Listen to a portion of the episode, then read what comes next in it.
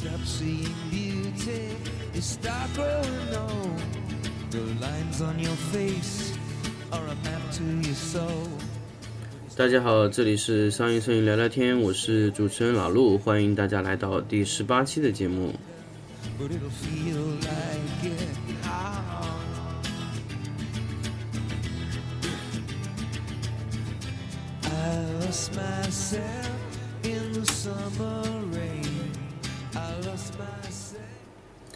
那么在前面的两期节目呢，给大家分享了一下曝光三要素的一些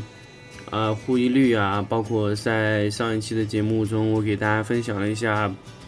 嗯，相机的这个光圈在曝光三要素中的一个影响。那么本来呢，我是想今天继续去说这个曝光三要素的一个问题，那但是我今天想到了一个非常非常重要的一个东西，也就是。呃，可能跟我自己最近在备份图片的缘故吧。那我给大家今天就是跳过那个话题，来讲讲图片的备份和拷贝的一些问题。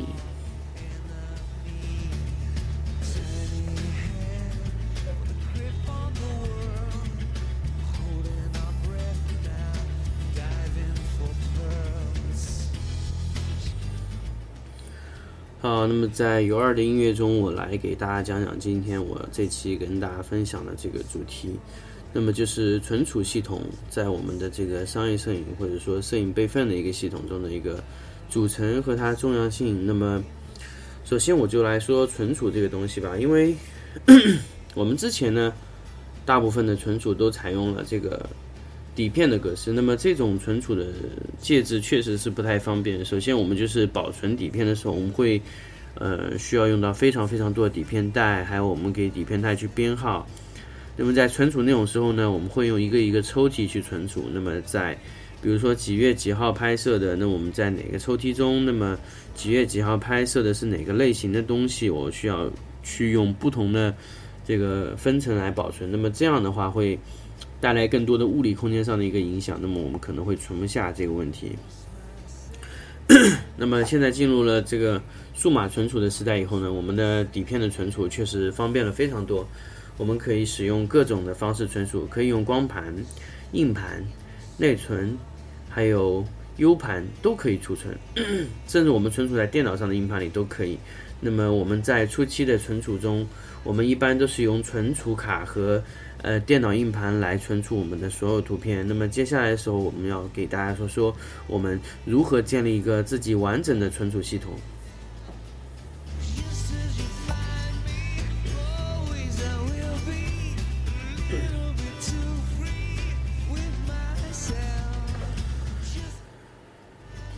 当然，首先在说存储之前，我想跟大家去了解一下我们在拍摄相机的时候通常会用到几种内存卡。那么我先来说说通常用到的最多的两种内存卡，那就是 CF 卡和 SD 卡。CF 卡呢，相对 SD 卡来说会更大一点点，因为它是一个方片型的，大小应该有 SD 卡的1.5倍的大小的面积。如果说是厚度的话，应该是有两张的厚度左右，这样的一个厚度。但是最明显的区别就是 SD 卡是插片型的这种，这种像那种金手指一样的这种接口，但是 CF 卡使用了针式的接口。那么这就是两个最大的区别，但是更大的区别还在于 CF 卡的价格往往比 SD 卡更贵，而且是贵的更多。那么是这个是一个价格的有呃问题啊。但是为什么高端相机还会执迷不悟的去选择 CF 卡呢？当然，这个执迷不悟是打上引号的，就是为什么大家会在高端上还会一直去用这么贵的内存卡？当然，这不是有钱任性的缘故。那么这种卡速度是普通 SD 卡的四倍以上。那么我们在连续拍摄的时候，就是最大的拍摄量，就是完全取决于你的 CF 卡的读取速度。那么这个问题就来了，就是我们更高端的相机往往会带来更大像素的图片，然后会有更多更多的卫生度，那么图片的大小往往会更大。那么我们就需要一个更大更大的，就是驱动速度和存储速度来去控制这个我们现在这个内存卡。那么，那么接下来我就跟大家说说内存卡的速度的关系的影响。首先，SD 卡呢，我们其实用 USB 二点零都可以使用，因为它根本达不到那个二点零超过溢出的那个速度，因为是它达不到的。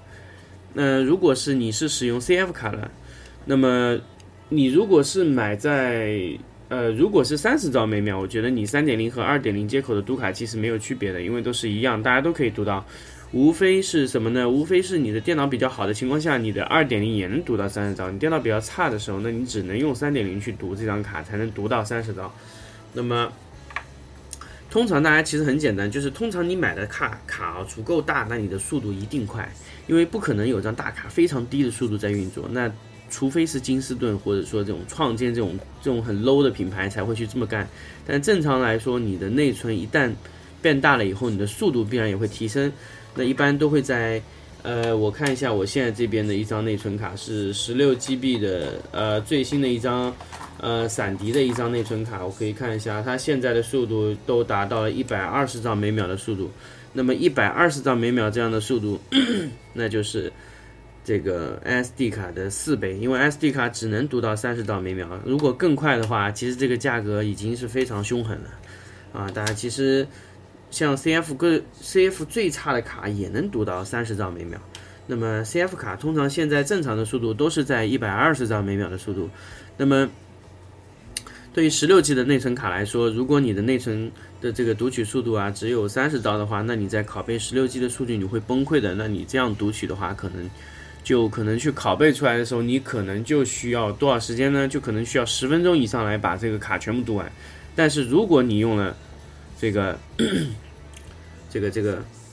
一百二十兆的，可想而知，你只需要四分之一的时间就把可以把一样事情干完，只需要两分半钟。那么如果那假设大家觉得这个数字还不够骇人的话，那我们想想，我们把卡的这个内存再放大，如果是六十四 GB 呢，放大了四倍，那么你的时间可以省半个小时以上，尤其是拍摄那种。呃，视频的人啊，我们都会觉得这个速度会直其影响你，所以我们在存储的第一单元中，我就要跟大家讲讲速度是有多么影响一个存储设备的关键因素。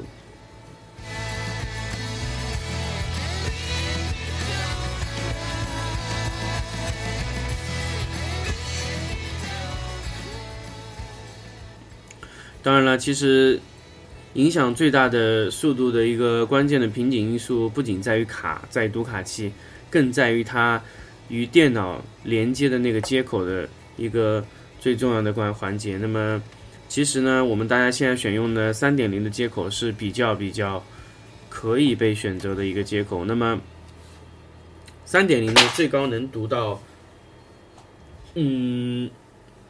三百兆每秒的速度。那么正常来说呢，现在没有一个设备可以超过这个数值，呃，哪怕你是用普通的硬盘阵列，或者说是用固态硬盘，都无法超越三百兆每秒的速度，因为你要考虑到一个硬盘损耗，啊，在硬盘盒上的一个损耗，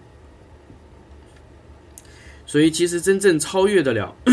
三百兆每秒的写入速度，通常就是如果一个设备要超越这个速度。那通常它就不会再选用 USB 三点零接口了，那么它会选用什么接口呢？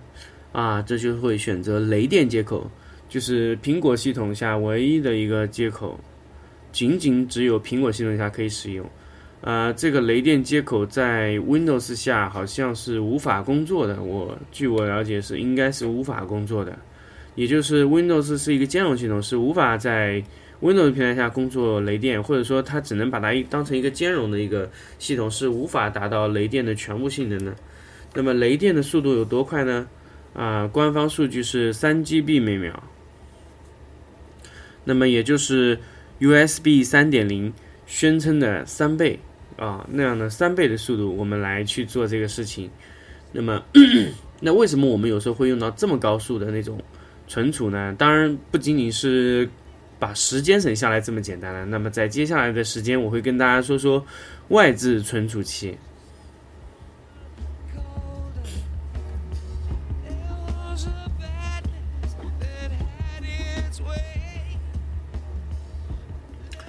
那么有时候我们为什么说我们还需要一台外置存储器？那么我们应该选择怎么样的外置存储器才适合我们摄影的这个备份呢？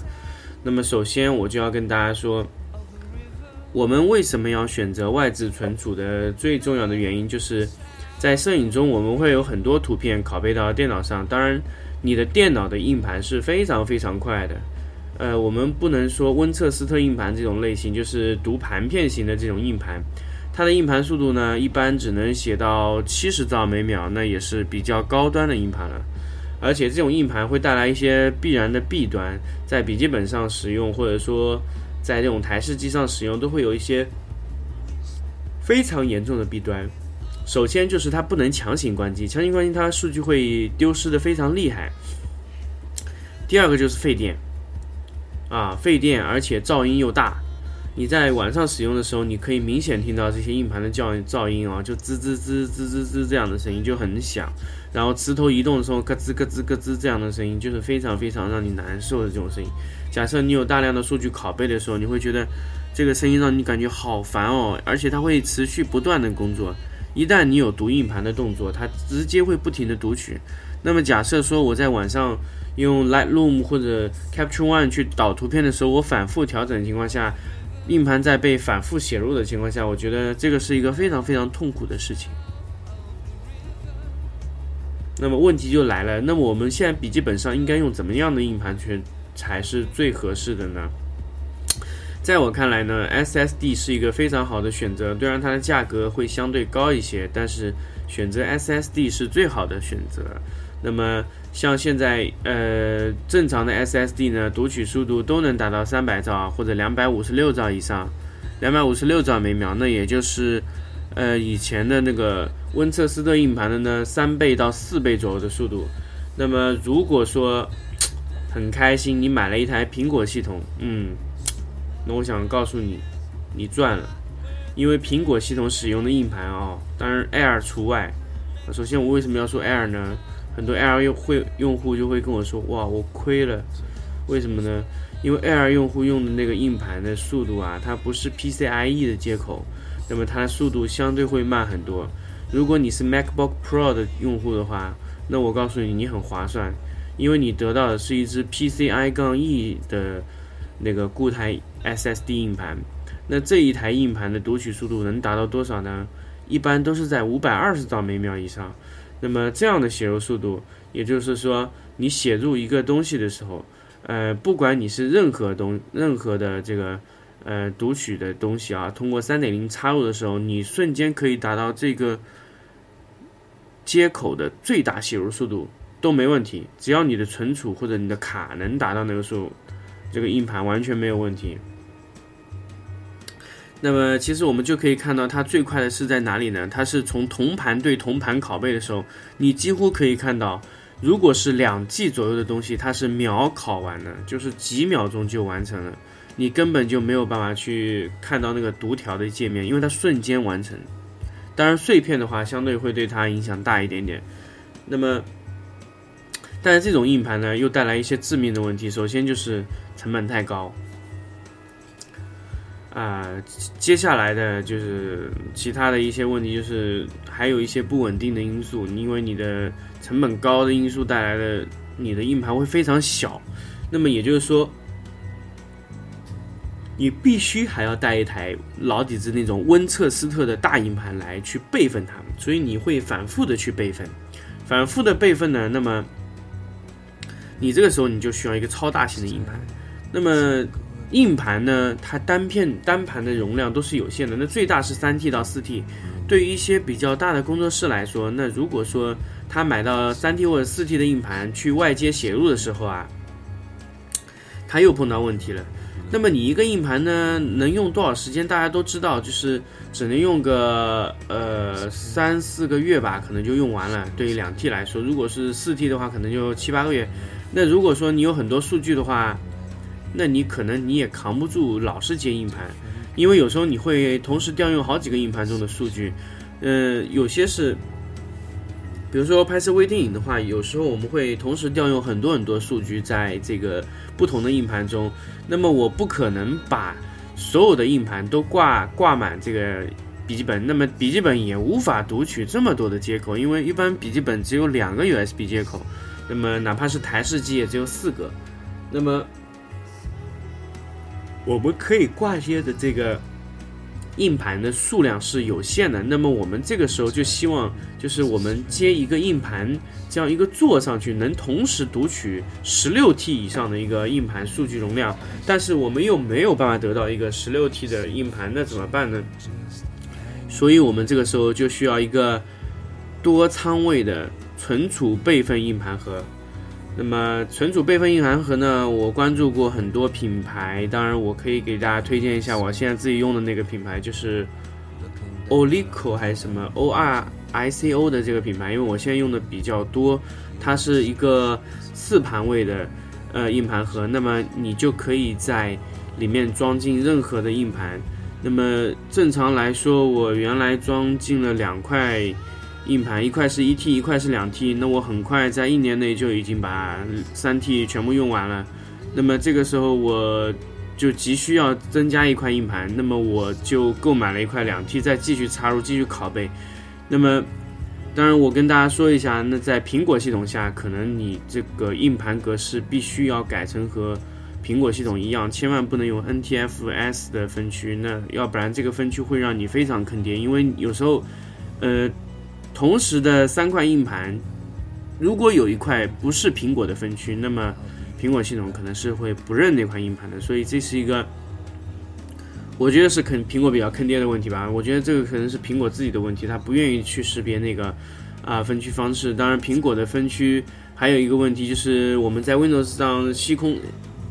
见惯的一个问题就是一 GB 等于一零二四个 MB 的这个数值呢，在苹果上是完全不通用。因苹果的一 GB 就等于一千 MB，所以你买来的硬盘，如果你买来的是两 T 的硬盘，结果你拿到了一点七五 T，那么就是绝对有问题的，因为苹果是没有这个换算比率的。那你怎么换算它这个数值都是两千 GB，你的两千 GB 的硬盘插进去以后得到的应该就是两千 GB 的。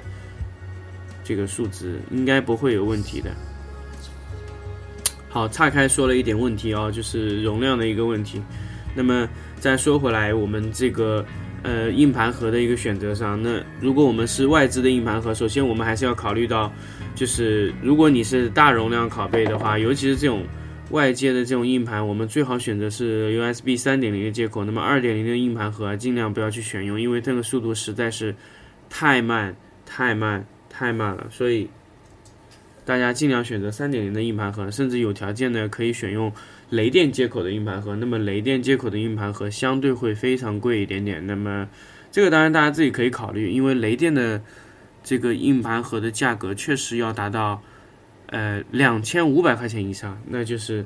一个八盘位的一个硬盘盒，那是没有硬盘的。我倒跟大家说清楚，是没有硬盘的一个硬盘位就要两千五百多。那么，如果你买的是普通的那个，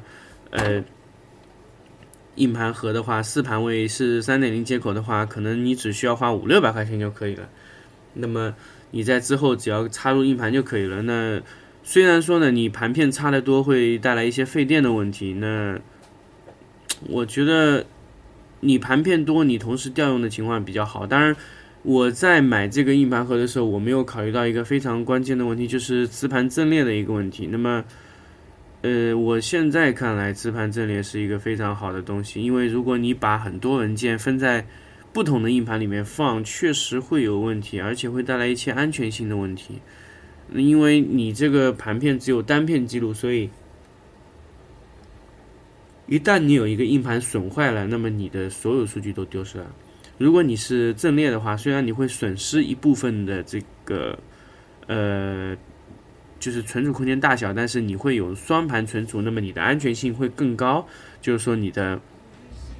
文件安全性啊会更高一些。所以大家也可以自己去考虑，是衡量到底是安全重要还是存储空间大小重要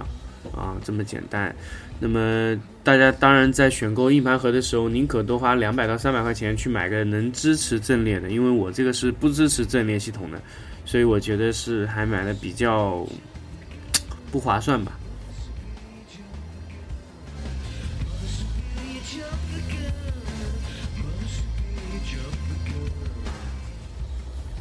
那么接下来再说一说，呃，最后一种文件的存储方式就是光盘刻录的方式。那么我在之前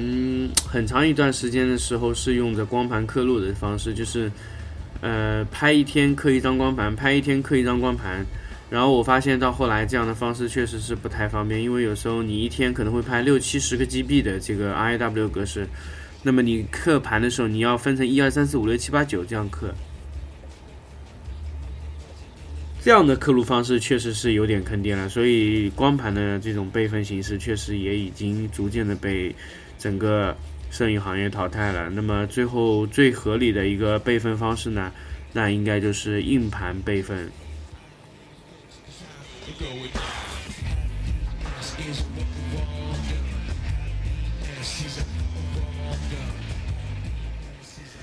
最后呢，我跟大家说说我们我是怎么命名这个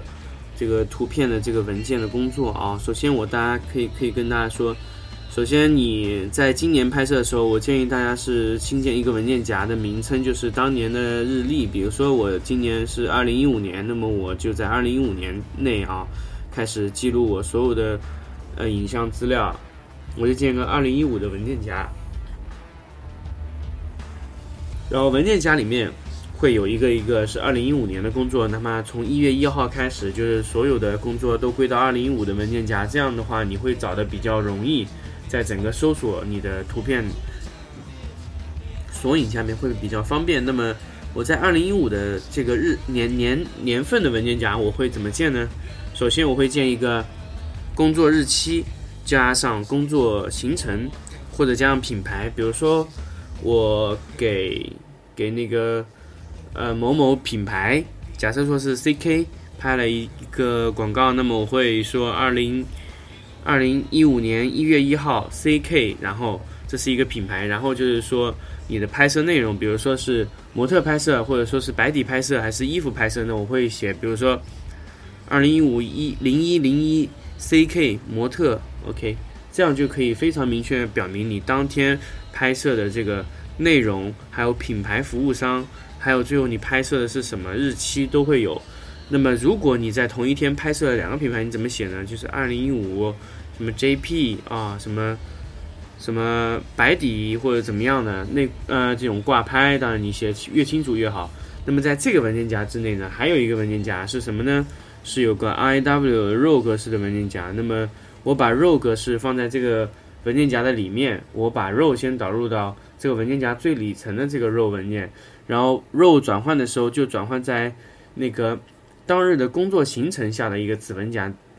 文件夹里面。那么首先我点进来直接看到就是 JPG 的图片，那这些图片可以直接被拷贝给对方拷走的。那么 RAW 格式呢，在这个 JPG 的里面还有一个文件夹是 RAW 格式，当然这个是给你自己调整用的。那么所以正常来说。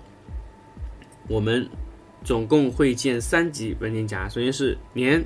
工作量、row，OK，就这样，我们来命名我们的所有的备份系统。那么我们在多久时间多久时间备份一次系统呢？其实这个可以根据你自己的呃硬盘大小来。通常我是在看到硬盘的这个这个这个剩余空间啊低于五十个 G 的时候，我就会。对整盘去做一次备份，然后把前期删掉一点点。当然，我会保证整个硬盘会在一百二十 G 左右的空余空间，那么我才可以去继续使用。那么其实这个问题是大家自己可以考虑，因为我要保证一百二十 G 的电脑硬盘空闲区域。嗯，这是我自己的一个工作习惯，大家可以去参考一下。那么呢，存储的整个过程其实从硬件的选择，还有包括呃工作的流程控制，包括我对文件夹的命名方式，我给大家就说了这么多。那么具体你自己应该怎么去搭建你的存储备份平台？当然，这是完全由你自己的想法去决定。大家可以自己去想一想，我哎，我今天应该做怎么样的一套存储空间呢？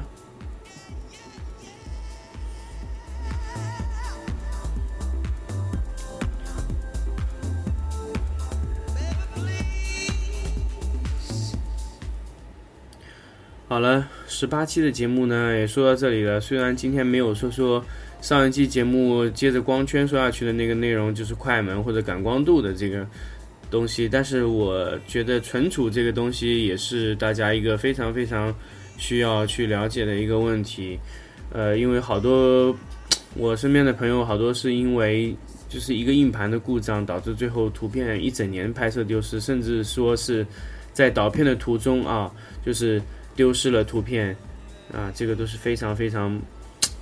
非常非常，我觉得遗憾，我觉得遗憾的一些问题啊。但是这种问题出现了以后，你真的会很崩溃，会让你丢失非常多的文件。当然，我在最后跟大家奉劝一句：首先，大家买内存卡的时候，千万不能贪便宜，尤其是买 CF 卡，